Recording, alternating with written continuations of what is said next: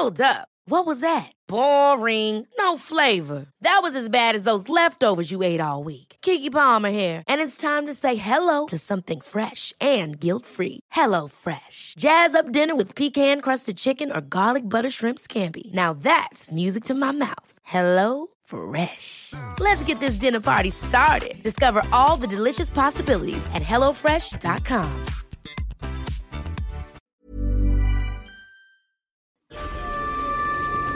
Sounds of Crime. Triggerwarnungen. Dieser Podcast ist für Hörende unter 18 Jahren nicht geeignet. Die Episoden dieses Podcasts können verstörende Inhalte über Gewalt, Mord und andere kriminelle Handlungen auch an Minderjährigen beinhalten. Welche Themen genauer besprochen werden, findest du in der Beschreibung. Bitte überlege sorgfältig, ob du dich dieser Art von Inhalten aussetzen möchtest, bevor du weiterhörst. In der heutigen Episode geht es um eines der wohl bekanntesten Notruf-Telefonate. Eins, das die Polizei für die Öffentlichkeit freigegeben hat. 911-Calls sind oftmals nicht von so sehr guter Qualität, aber solltet ihr etwas mal aufgrund der Akustik in der Tonaufnahme nicht verstehen, könnt ihr immer noch mal zurückspulen und erneut hören. Ansonsten übersetzen wir das Gesagte ja im Nachgang sowieso noch mal. Bei der Soundaufnahme, die es hier heute gibt, habe ich echt versucht, die dolle störenden Geräusche rauszunehmen.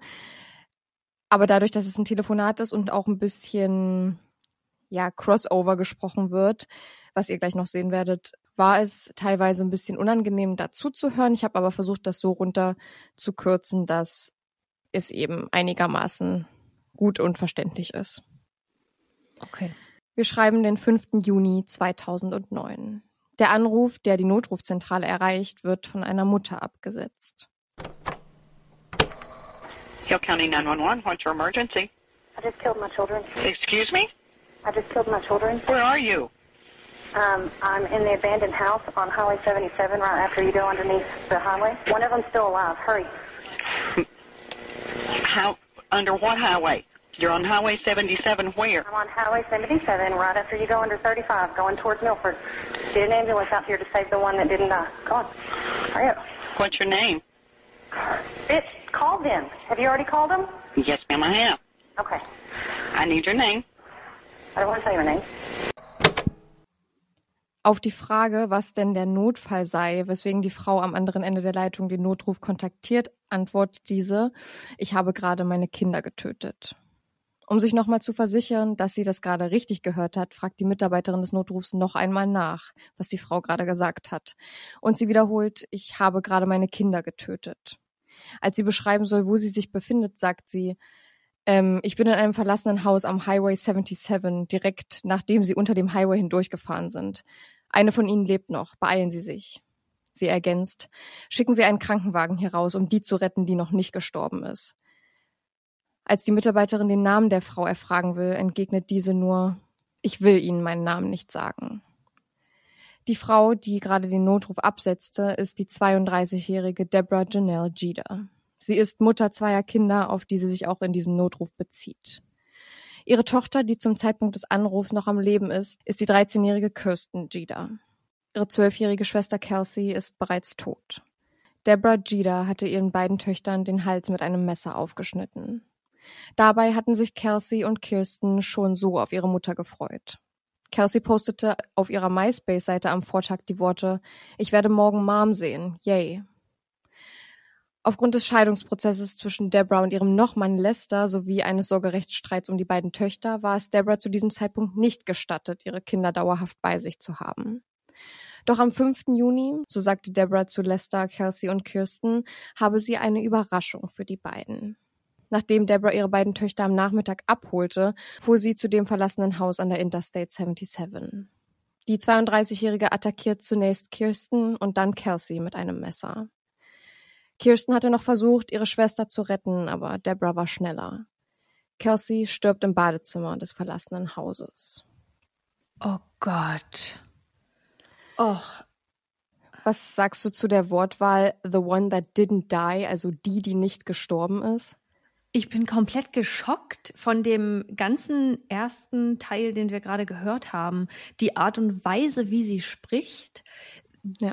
Dass sie sagt, the one that didn't die, so und auch in welchem Ton, so, come on, hurry up, de, so eine herablassende, naja, jetzt kümmert euch halt drum, Situation und Haltung, die, wie, wie emotionslos und distanziert sie zu ihrer eigenen Tochter in dem Fall ist oder zu beiden ist, wenn man bedenkt, was sie da gerade gemacht hat. Ja. Ja, das unterstreicht auch voll die Kälte in ihren Aussagen, finde ich irgendwie, dass dieses, die, die nicht gestorben ist, wie du schon sagst, dieses Distanzierte einfach, wie kalt das einfach ist, nachdem man eben ja. seine Kinder getötet hat. Also sie hat ihre Kinder getötet, aber man hört auch voll, dass sie gestresst ist, weil sie die mhm. Mitarbeiterin mhm. im Notruf ja auch Bitch, also Schlampe nennt, ähm, obwohl ja. diejenige zu ihr aber sagt, Honey und Sweetheart und so, das werden wir auch gleich noch, noch mal ein paar Mal hören. Aber ich frage mich, ob sie ihren Plan dann spontan geändert hat und dass sie sich dann der Polizei stellen will mit diesem Anruf, weil mhm. sie möchte ja dann wirklich, dass die Leute da hinkommen und dass sie sich vielleicht umentschieden hat, dass sie es dann doch bereut, das getan zu haben, weil ihre Tochter, also weil sie jetzt eben noch diese eine Tochter hat, die jetzt noch nicht tot ist und dann eben so ein bisschen, ja, halt natürlich voll gestresst ist, aber sie ist halt aber auch der Grund dafür, warum das passiert ist.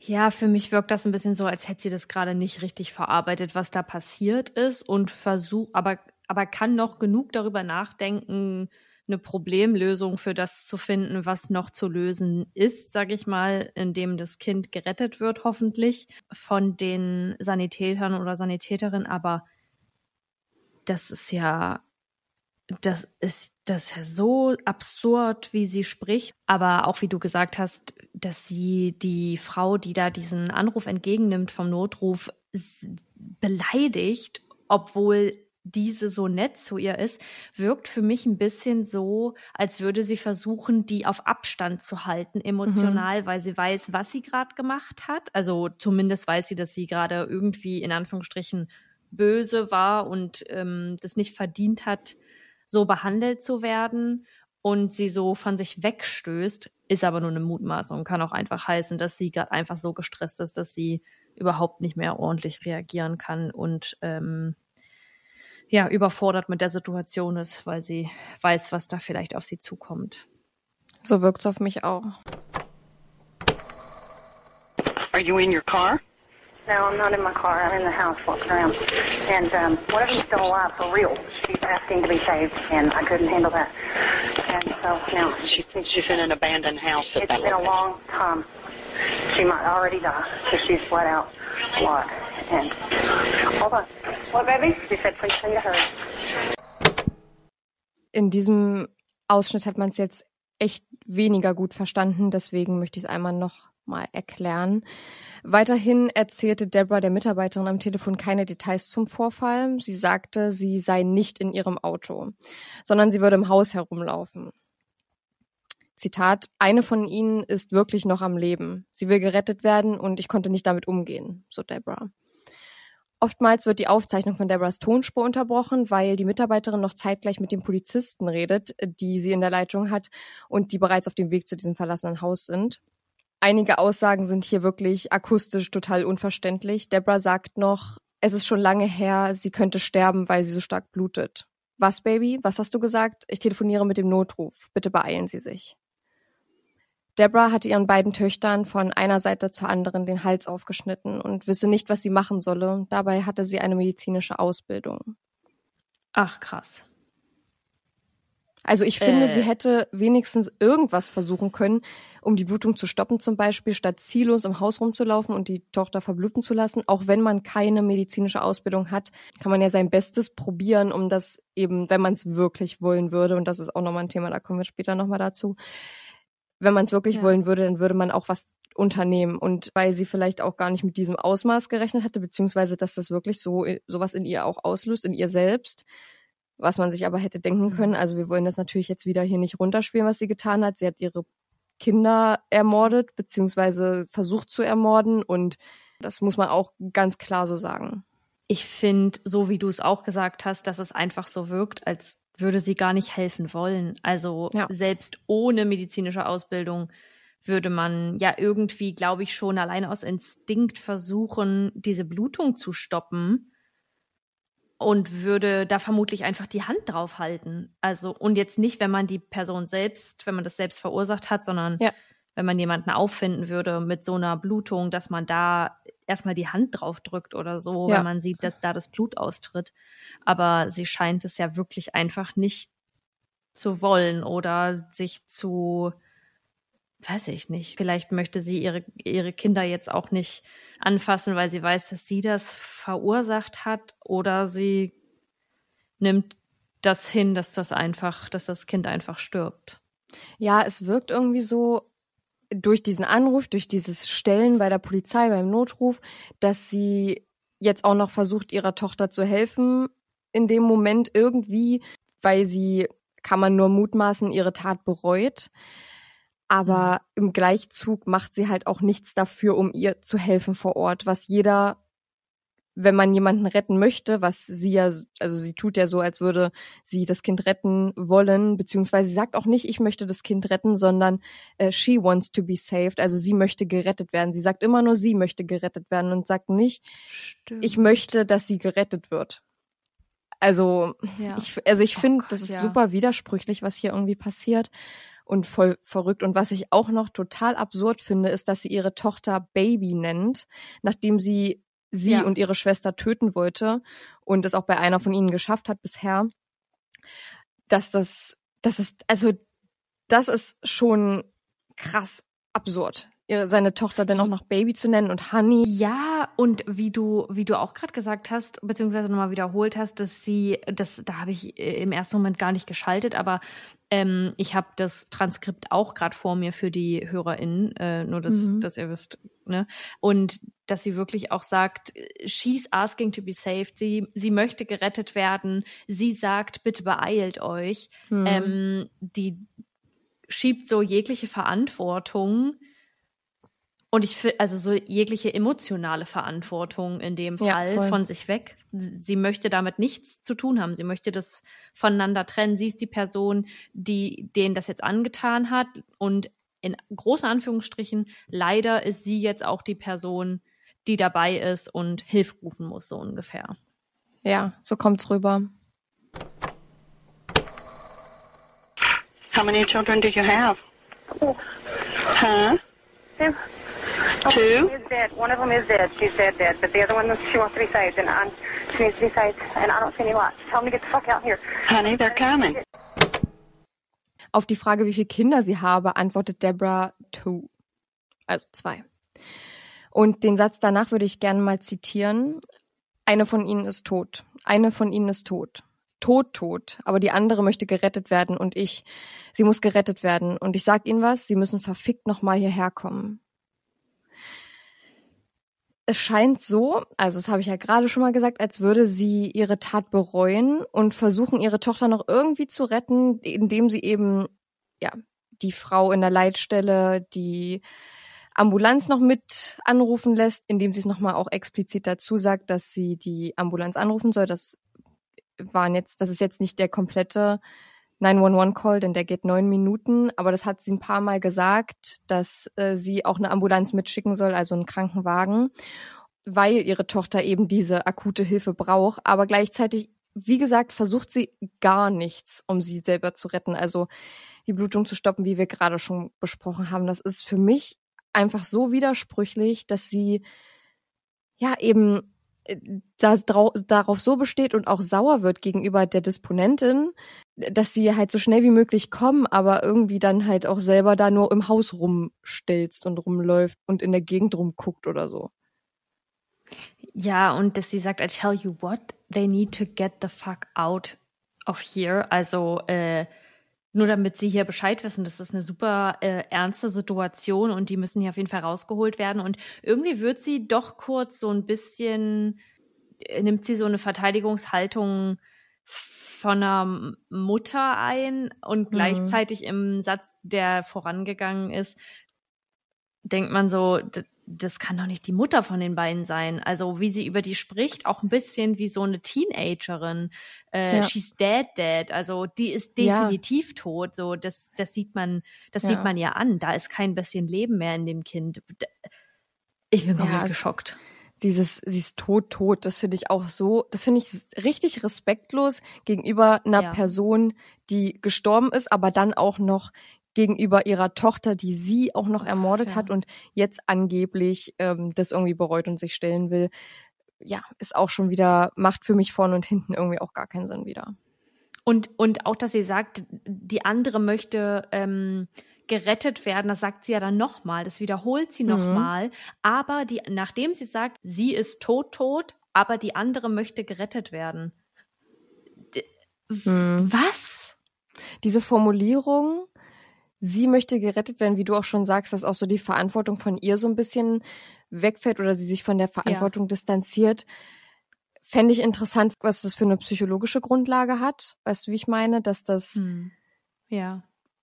irgendwie, ja, das kann man bestimmt richtig gut analysieren, was das bedeutet, wenn jemand die Schuld so von sich weiß, beziehungsweise diese Verantwortung auf ein Kind überträgt, was selbst natürlich gerettet werden will, weil jeder Mensch an seinem Leben hängt, aber Hm. das ist halt immer noch, es ist immer noch ein Kind und ja, das ich finde es, Ja. also mich hat Ja, diese ihr Tonaufnahme, ja, ihr Kind und mich, mich hat diese Tonaufnahme und beziehungsweise dieser 911-Call so oft so sprachlos gemacht. Gerade ihr Kind, bei dem man als Mutter und auch als Vater und als Erziehungsperson einfach die Aufgabe hat, auf, auf, die, auf dieses Kind aufzupassen.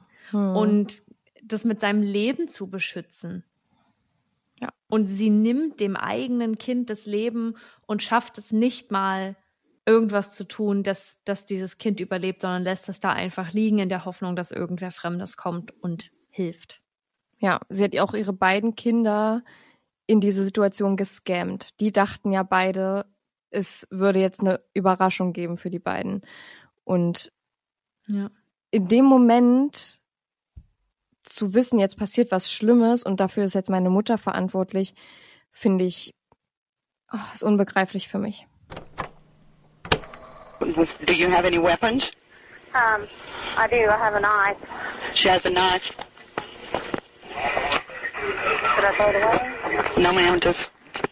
It in. She's got a knife.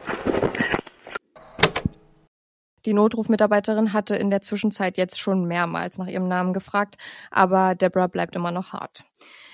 Die Polizisten, die auf dem Weg zu dem verlassenen Haus sind, fragen berechtigterweise, ob die Anruferin bewaffnet ist. Das bejaht sie, sie habe ein Messer. Das, das sie sich für die Morde eingesteckt hatte.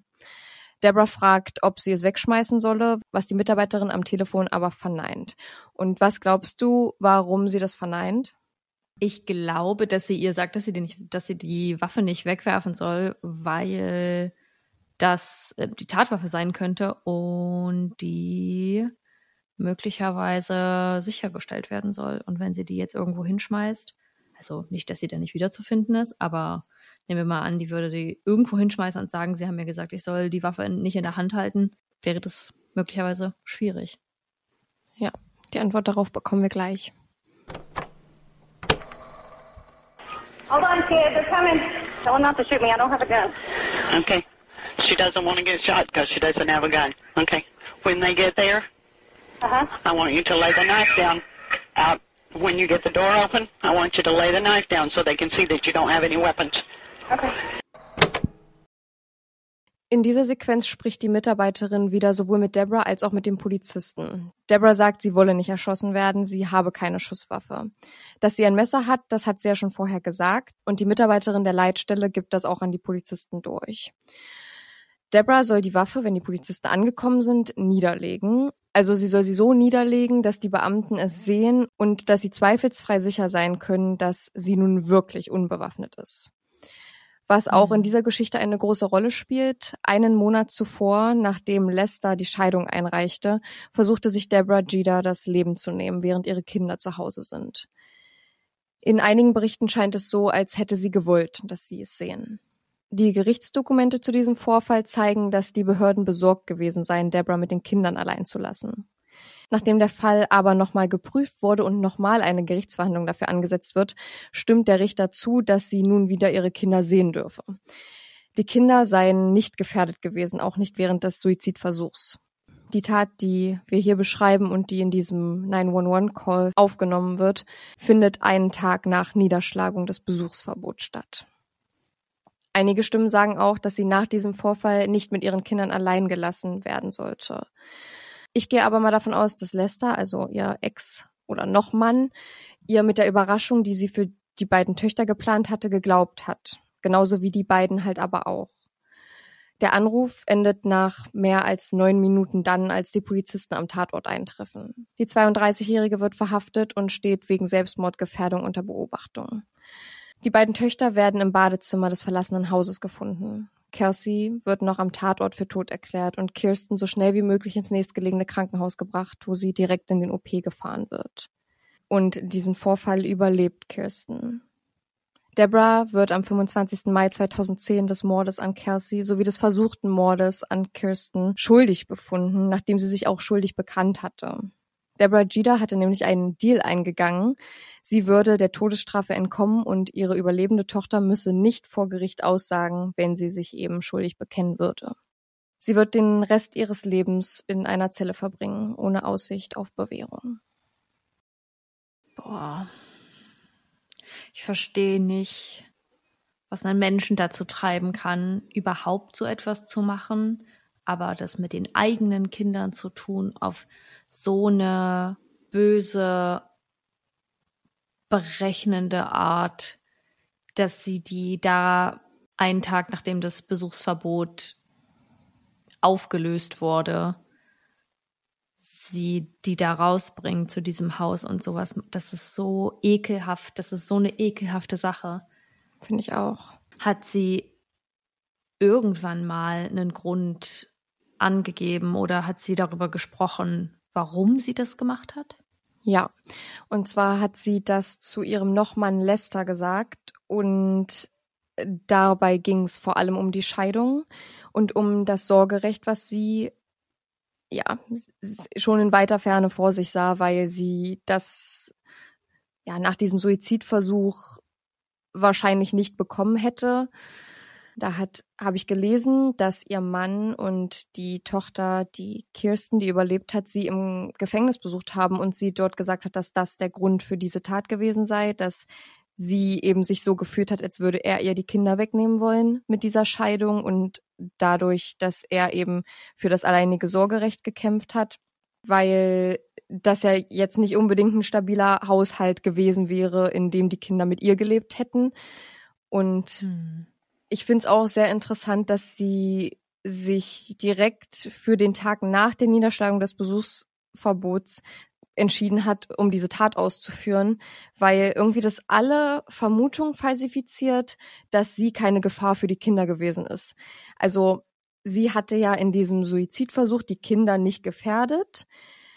Und deswegen war sie ja von einem dieser Richter als nicht, ja, als keine Gefahr für die Kinder eingestuft worden. Aber genau, dass sie diesen Tag nach der Niederschlagung dieses Besuchsverbot dafür nutzt, um ihre Kinder zu ermorden, beziehungsweise bei Kirsten zum Glück hat sie ja überlebt, eben diesen versuchten Mord auszuführen. Ich habe dafür einfach keine Worte. Das ist für mich so verrückt. Stimmt, dass sie das so kurz danach tut, beweist von vorne bis hinten, was sie immer für eine Gefahr für die Kinder war ähm, und vermutlich auch sein wird und das ganz richtig ist, dass sie keinen Zugang mehr zu ihnen hat. Also ähm, der Höhepunkt daran ist dann natürlich, dass sie diese Tat ausübt, aber hm. Allein, dass sie mit dem Gedanken spielt, dass sie glaubt, dass das ein Ausweg ist. Und davon hört man ja doch einmal öfter. Ich ähm, muss da gerade an die Netflix-Dokumentationsreihe denken, in der es um vermisste Menschen geht und mhm. äh, es eben um genau so einen Fall ging, dass die Mutter das Mädchen ähm, ja entführt hat. Also sie ja. hat die das Kind am Ende gekidnappt, auch wenn es ihr eigenes Kind ist. Aber mhm. der Vater, der das Sorgerecht für dieses Kind hat, wusste davon nichts und äh, das auch für mehrere Monate.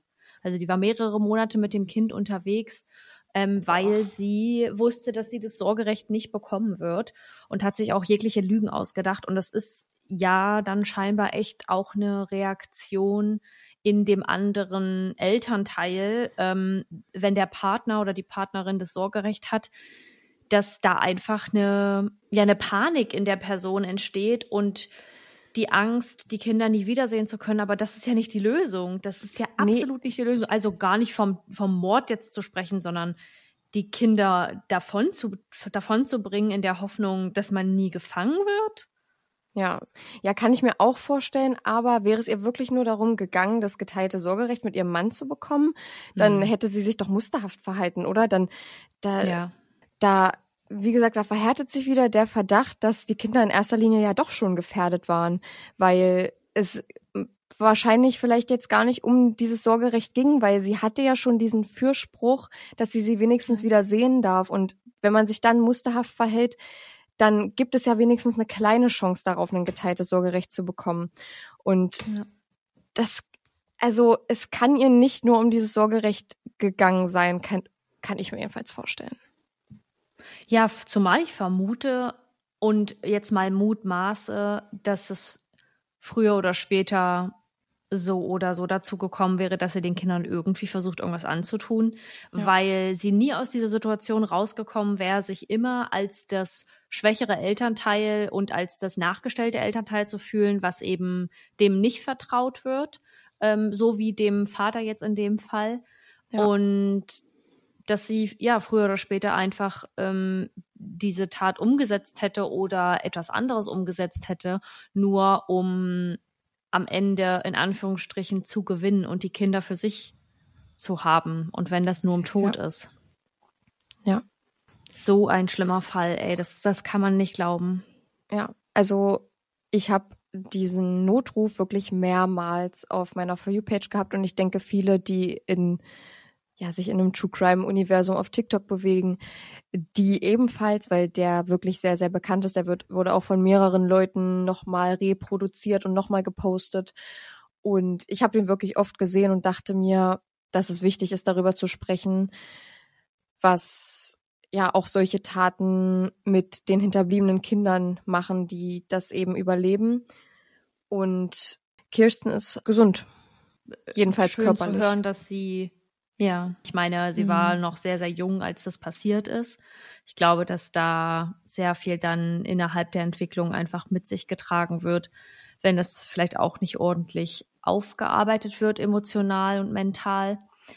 Aber das sind ja alles Mutmaßungen. Also umso schöner ist es jetzt zu hören, dass es ihr gut geht, dass sie gesund ist, zumindest körperlich, wie es ihr mental geht, ja. wissen wir nicht aber dass das auf jeden Fall was mit einem Menschen macht und ähm, vermutlich auch das Vertrauen zu anderen Menschen einfach so dermaßen zerstört, also ganz allgemein in eine andere Seite, die einem gegenübersteht, wenn die eigene Mutter so etwas macht. Aber vielleicht hat sie ja auch die psychologische Hilfe bekommen und gelernt, dass ihre Mutter nicht das Beste für sie wollte, so wie es eigentlich ja. sein sollte. Genau. Ja, das war's mit diesem Sounds of Crime für diese Woche. Ich äh, hoffe, ihr könnt aus diesem 911-Call und aus unseren Meinungen und Erzählungen irgendwas mitnehmen. Und dann würde ich sagen, verabschieden wir uns an dieser Stelle und hören uns dann in der nächsten Woche mit einer großen Folge wieder. Ja, wir wünschen euch noch einen wunderschönen Tag, eine wunderschöne Woche. Folgt uns gerne bei Instagram bei überdosis.crime.podcast. Mit UE wir freuen uns auf jeden Fall auf die Interaktion mit euch. Lasst uns da gerne wissen unter dem Instagram-Beitrag, was ihr zu dem Fall denkt oder schreibt uns gerne eine Direct Message und dann hören wir uns nächste Woche wieder. Und ähm, ich sag euch noch, passt auf euch auf und mit Chenors abschließenden Worten. Seid immer nett zu anderen, das ist mega wichtig. Beenden wir die Folge. Bis dann. Bis dann, Leute. Tschüssi. Ciao. Sounds of Crime.